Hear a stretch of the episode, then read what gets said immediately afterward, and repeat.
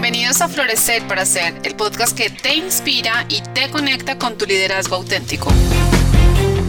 Somos Tania Monroy de Grupo Vidagua y Ángela Peña de Armonía. Y ambas te ofrecemos un espacio con ideas e invitados que te ayudarán a descubrirte y a balancear tu bienestar con tu productividad.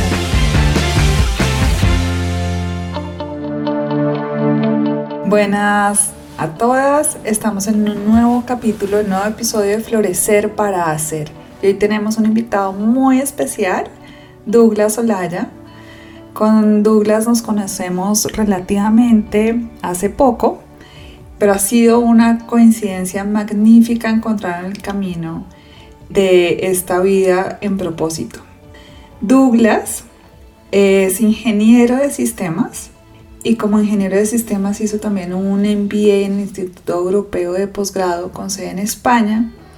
Después se formó como coach y un tiempo más adelante, en 2014, decidió emprender su propia firma de consultoría personal y empresarial, con la idea de llevar a otro nivel el impacto de su visión acerca de cómo tener un mundo mejor, más humano y conectado con la posibilidad del logro.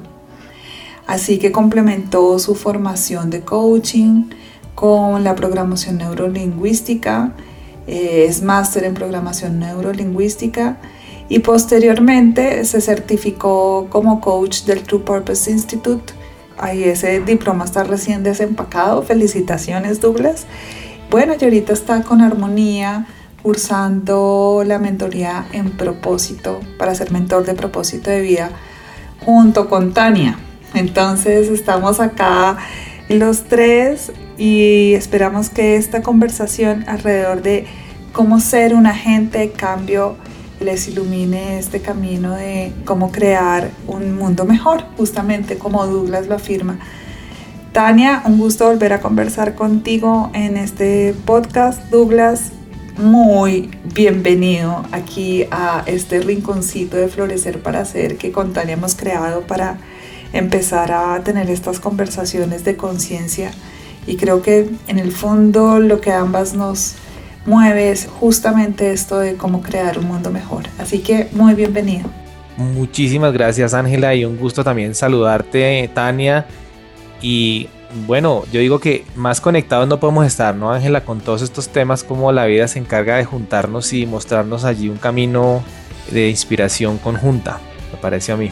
Hola Douglas, hola Ángela, qué rico estar con ustedes y bueno, arranquemos entonces con este podcast que pues ya estamos súper presentados por Ángela y bueno, un placer estar con los dos, qué chévere. Muchas gracias. Gracias, Tania. Douglas, para ti, ¿qué es ser un agente de cambio? Cuéntanos un poco. Wow, es un concepto que a mí últimamente me mueve muchísimo. Y mm, hay tantas formas de poderlo definir que yo creo que me quedo como con la más simple, la más simple y la más como conectada con, todo este tema de inspirar, ¿no? Para mí, mira, es una persona que logra encender la llama en los corazones de las personas que le rodean. Allí hay un componente importante y es entender que la gente de cambio no tiene que ser necesariamente un alto ejecutivo, un gran líder.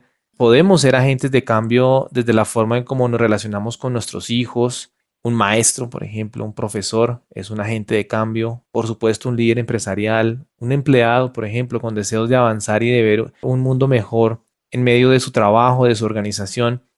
Entonces, para mí lo esencial está es en el hecho de que es una persona que es capaz de, mira como lo digo yo, encender esa llamita, como que inspirar. No solamente es capaz de inspirarse a sí mismo, sino que logra trascender y logra inspirar a otros. Yo creo que hay un concepto muy importante acerca de alguna idea que le va a traer bienestar a su entorno, al mundo, a la forma de hacer las cosas. Yo creo que allí recae desde la simplicidad esa definición. ¿Y en qué momento de tu vida te diste cuenta que podías ser identificado como un agente de cambio? Mm, mira que recientemente hablábamos sobre ese tema y yo no encuentro una fecha exacta, pero sí te podría decir que el momento fue cuando mm, yo reconocí que mm, mis dones o mi talento podían ser puestos ya no solamente a mi servicio, sino al servicio de los demás. Y esto empieza a pasar en mi vida cuando yo empiezo a darme cuenta de que afuera del mundo en el que yo estoy habitando puedo generar más impacto, ¿sabes? porque yo estaba trabajando en una organización, hacía parte de un equipo organizacional y mm, es como que ya se te queda chiquito el entorno en el que estás y hay un llamado como para salir y lograr una conquista mayor, pero una conquista asociada a una causa. Entonces, creo que permitirme escuchar ese llamado a la luz de lo que yo en ese momento era consciente de que sabía hacer y que podía ser útil fue fundamental. Me llama la atención lo del llamado. ¿Cómo se siente ese llamado? Si tú pudieras describirlo, cómo se siente. Yo sé que te estás haciendo una pregunta muy difícil, pero para quienes nos escuchan puede ser útil entender cómo se siente ese llamado, qué acompañó ese llamado. Sí. Y de dónde sacaste ahí, creo que la fuerza o la valentía para seguirlo. Son dos preguntas, pero creo que van relacionadas ahí. Es bien interesante porque ingeniero de sistemas de profesión, ¿no? Entonces así muy racional, muy de procesos, de, bueno, y yo creo que en el momento, yo no sé cómo te va a sonar esto, Ángela, pero en el momento en que yo escucho ese llamado, yo no soy consciente de que lo estoy escuchando. Creo que eso es lo primero. Lo primero es que no hay una técnica, un tip para decir, mira, esta es la forma en que lo vas a escuchar, porque creo que cada persona lo va a escuchar de una forma distinta. Para mí fue como la suma de circunstancias en la vida que se van juntando, que se van uniendo en el tiempo y en el espacio y empiezan a configurar un mensaje, ¿no? Entonces es como que en el trabajo empiezo yo a sentir que no encajo. Por otro lado, empiezo a recibir invitaciones de otras organizaciones para hacer cambios en su forma de trabajar, de actuar con la gente. Y pasa un montón de cosas. Por esa época estoy recién casado y también viendo una perspectiva empresarial diferente desde mi punto de vista a nivel de emprendimiento. Entonces como que se juntan todos esos eventos y ahí es cuando uno a veces yo digo, tiene la capacidad de entender que todo lo que viene está llegando con una intención, aunque todavía no sea tan claro. Es como un rompecabezas que viene desarmado, pero sabes que las piezas están allí y empiezas a encontrar sentido entre las piezas. No sé, yo creo que esa sería la forma en como la que podría describir. Ahora puedo ser más consciente de cuando escucho ese llamado, pero en ese momento lo podría escribir de esa manera. Lo que te escucho también es como una incomodidad, hay una incomodidad, como ah, este no ya no es tanto mi lugar y también como que van apareciendo unas cosas nuevas que te empiezan a mm, hacer sentido, ¿no? Creo que tiene que ver desde ahí. Sí.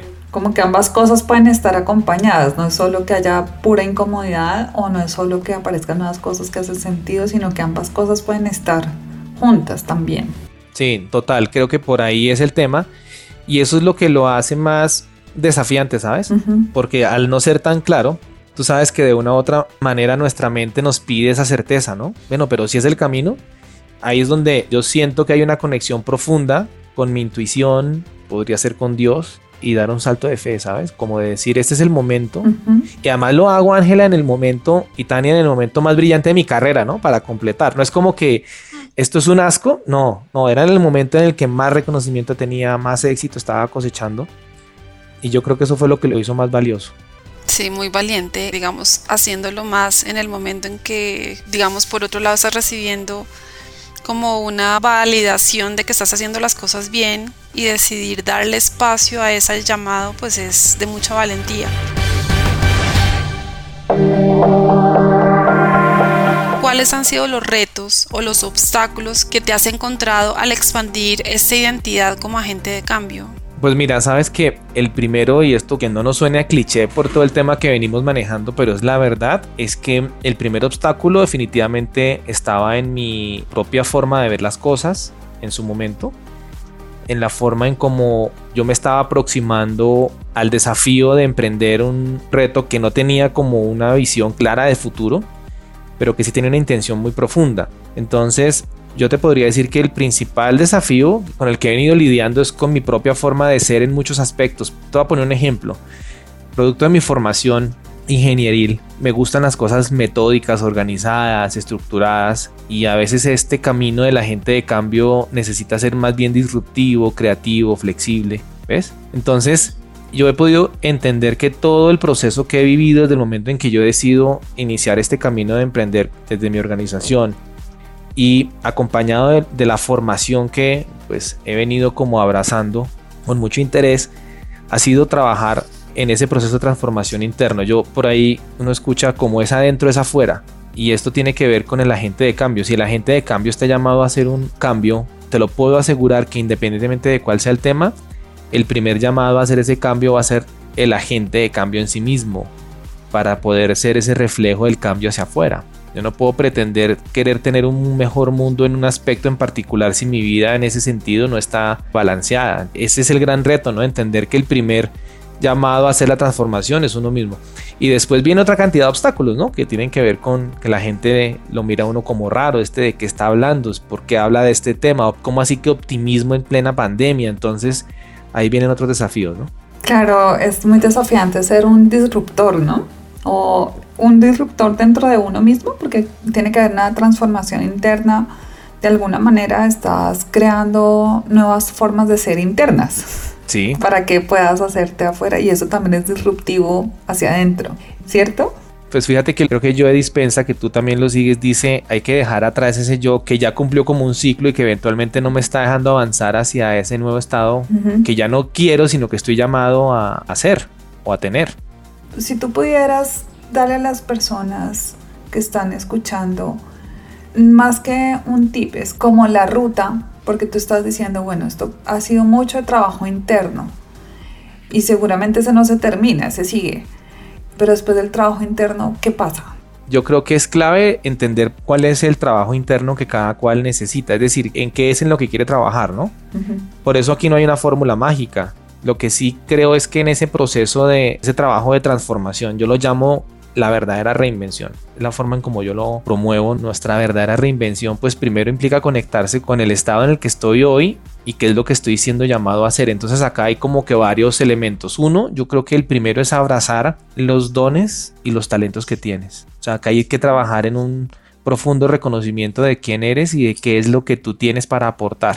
Mira que desde el mismo merecimiento, ¿sabes? Porque todos tenemos talentos que compartir, todos tenemos dones para poner a nuestro servicio y a servicio de los demás. El asunto es que muchas veces, producto del ambiente en el que estamos o donde nos rodeamos, no reconocemos en nosotros mismos esa maravilla, esa obra de arte. Entonces ahí está como el primer gran paso, ¿no? De hacerse merecedor de eso que ya tienes y de entender que el mundo puede estar aguardando por tus talentos, por tus dones. Mira que Hace poco estuve en un espacio donde alguien decía, me cuesta mucho trabajo decir que soy agente de cambio. Entonces mira que ahí hay un primer paso y es reconocer que tienes algo para compartir. Ese sería como el inicio, ¿no? Y ahí se abre un mundo de posibilidades. Si me permites decirlo en mis propias palabras, yo creo que después de ese encuentro hace sentido, y por eso es que tú y yo nos encontramos y también con Tania, y es que el agente de cambio sí necesita comprender ese para qué. Ese sí creo que es un aspecto fundamental. Este tema de nuestro propósito, de nuestra razón de ser, de como sea que lo llamemos, es necesario porque allí es donde yo ya entiendo cuál es el cambio, no que quiero ver, sino el que estoy llamado o invitado a hacer. Esa para mí es como la gran distinción. Y después de que tú logras esa conexión, pues ahí se abre un mundo de posibilidades, Ángela, porque entonces entiendes si te hace falta meter algo más en la mochila, definir cómo vas a manifestar ese propósito. Y eso es lo que te llena realmente de coraje y valentía, porque al comienzo estábamos hablando de ese tema de la valentía y tiene que ver con esto. A mí la valentía me la da el poder de la certeza de que el camino que estoy iniciando es el camino que estoy llamado a seguir. Y tener esa claridad es lo que finalmente marca el norte de cada quien como agente de cambio, sea el que sea como tú iniciabas en el podcast, puede ser un líder empresarial, puede ser en nuestro rol de madre o padre, los docentes, y como que cada quien entonces puede hacer esa gestión de cambio para dejar un mundo mejor desde el lugar que le corresponde. Sí, y mira que es que aquí viene algo que impacta muchísimo a la gente de cambio y sabes qué es, que no sabe cómo hacer ese cambio. O sea, tú estás escuchando el llamado, sabes que puede haber algo mucho más grande y poderoso de lo que estás viendo o haciendo el día de hoy. Y parte del tema es que nos atascamos en dar ese primer paso. Mira que Joseph Campbell lo ilustra muy bien en el viaje del héroe. Esto es como pasar del mundo ordinario al mundo extraordinario. Pero sabemos que hay un mundo mejor, estamos en ese mundo ordinario, pero no sabemos cómo cruzar el umbral, cómo dar ese paso. Y ahí fue donde yo encontré mi vocación, ¿sabes?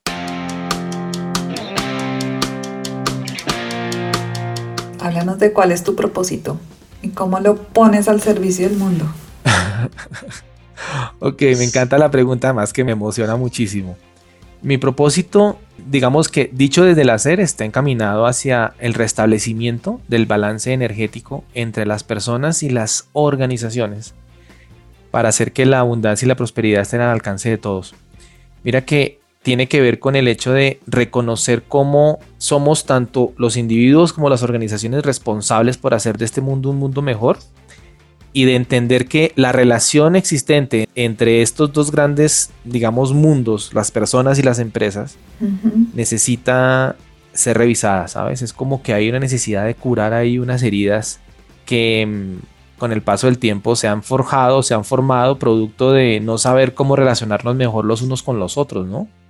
Entonces, cuando yo encuentro esto, además que fue muy particular porque cuando yo defino mi emprendimiento, que es ayudar a otros a liberar su potencial y trabajar desde el coaching y los procesos de crecimiento personal y profesional, llegó un punto en el que yo dije, yo renuncio a seguir trabajando con empresas, porque las empresas están buscando es como tener un check de, lo hice, mira que sí damos formación, mira que sí ayudamos, pero no hay una verdadera convicción de fondo, lo hacían era como por cumplir y yo sentía ahí que mi energía se estaba como perdiendo, ¿sabes? Y dije, prefiero irme a trabajar con los individuos porque ellos, pues de alguna manera, el que llegue a este proceso es porque ha reconocido la necesidad del cambio. Y cuando me conecto con mi propósito de vida, me dice, no, mira, yo no te puedo decir de ahí, ahí es donde te necesitan precisamente.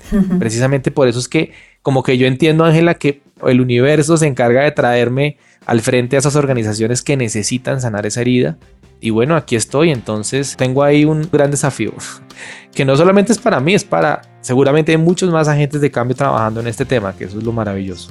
Claro, yo también creo que hay muchos más haciendo eso. Lo que me llama la atención es que a veces queremos salir corriendo de aquello que como que nos sentimos súper atraídos hacia eso, pero a veces también como, uy, sí. quiero salir corriendo, no quiero, en tu caso, no, organizaciones, no, pero qué jartera y al final, pues sí, ahí sí, es así, ¿no?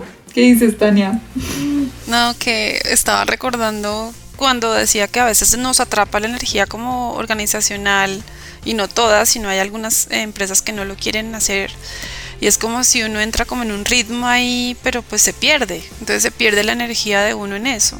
Entonces la imagen del jinete que en algún momento apareció cuando uno vuelve a ser un jinete, pero está como parado en medio de una turbulencia, por así decirlo, pero uno está centrado en saber hacia dónde va y quién conduce.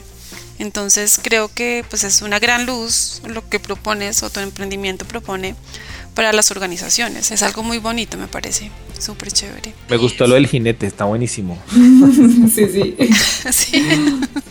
Y aquí ya como que te propongo la última pregunta y es, ¿estás emprendiendo de una manera como diferente? Porque a veces es como diferente a varias personas. ¿Y qué hace diferente tu emprendimiento? Y pues ya no lo has dicho, pero de pronto como en qué impacta y es como volverlo a recordar y volverlo a repetir para las personas que nos están escuchando lo tengan muy claro. No sé si cuando hablas del emprendimiento de una forma diferente te refieres a conectado desde el tema de reconocer ese agente de cambio en mí y también en, digamos, en la conducción de este proceso en propósito. Yo lo veo de esa manera y es, generalmente cuando uno sale a emprender un proyecto, sale a hacerlo desde la perspectiva de lo que quiero hacer, de cuánto me quiero ganar, de lo que quiero lograr, ¿no? De hecho, así fue como inició el emprendimiento. Así es como arranca. Sin embargo, en la medida en que voy avanzando, me voy conectando con la razón de ser de ese verdadero emprendimiento. Y ahí es donde yo siento que se vuelve disruptivo porque ya no es qué es lo que yo quiero hacer, sino qué es lo que el mundo necesita de mí. A algunos les raya un poco, Tania, porque es como que a veces, uy, pues, pero se le salió el ego. No, no es que no es el ego el que está trabajando ahí, precisamente, es al contrario, es entender cómo realmente estoy llamado a servir en el entorno en el que estoy y eso fue lo que me permitía hacer desde la forma en como ahora estoy emprendiendo mi labor. O sea que lo primero es entender que primero me conecto y sigo ese llamado y entiendo que cuando me conecto con ese llamado, que es un llamado superior, es espectacular.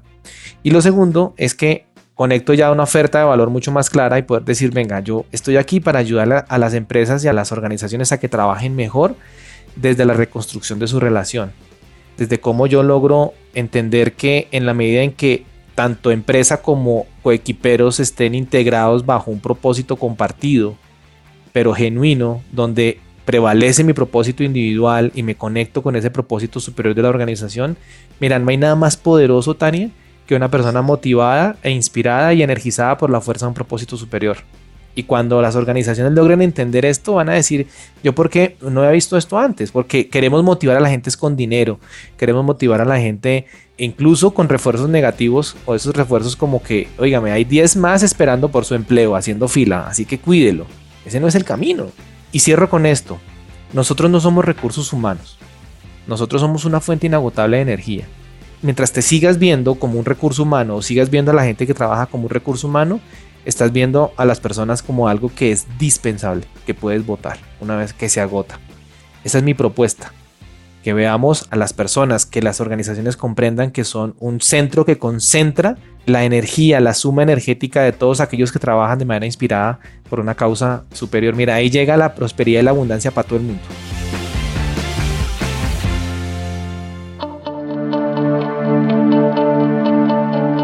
Y cuéntanos en dónde te pueden encontrar, tus redes. Bueno, pues muchas gracias. Tanto en Instagram como en Facebook nos pueden seguir como Coach Douglas. Va a aparecer inmediatamente allí el tag Coach Douglas.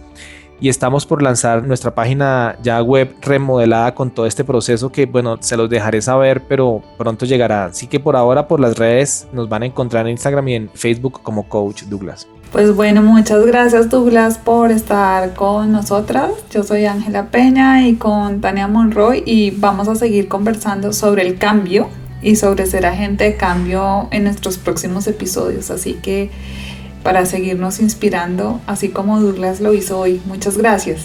No, a ustedes por este espacio maravilloso, esta conversación me encantó. Y qué rico. También la disfrutamos, ¿cierto, Tania? Muchísimo, muchísimas gracias. Muy chévere. Bueno, nos vemos en el próximo podcast. Chao. Chao. Chao.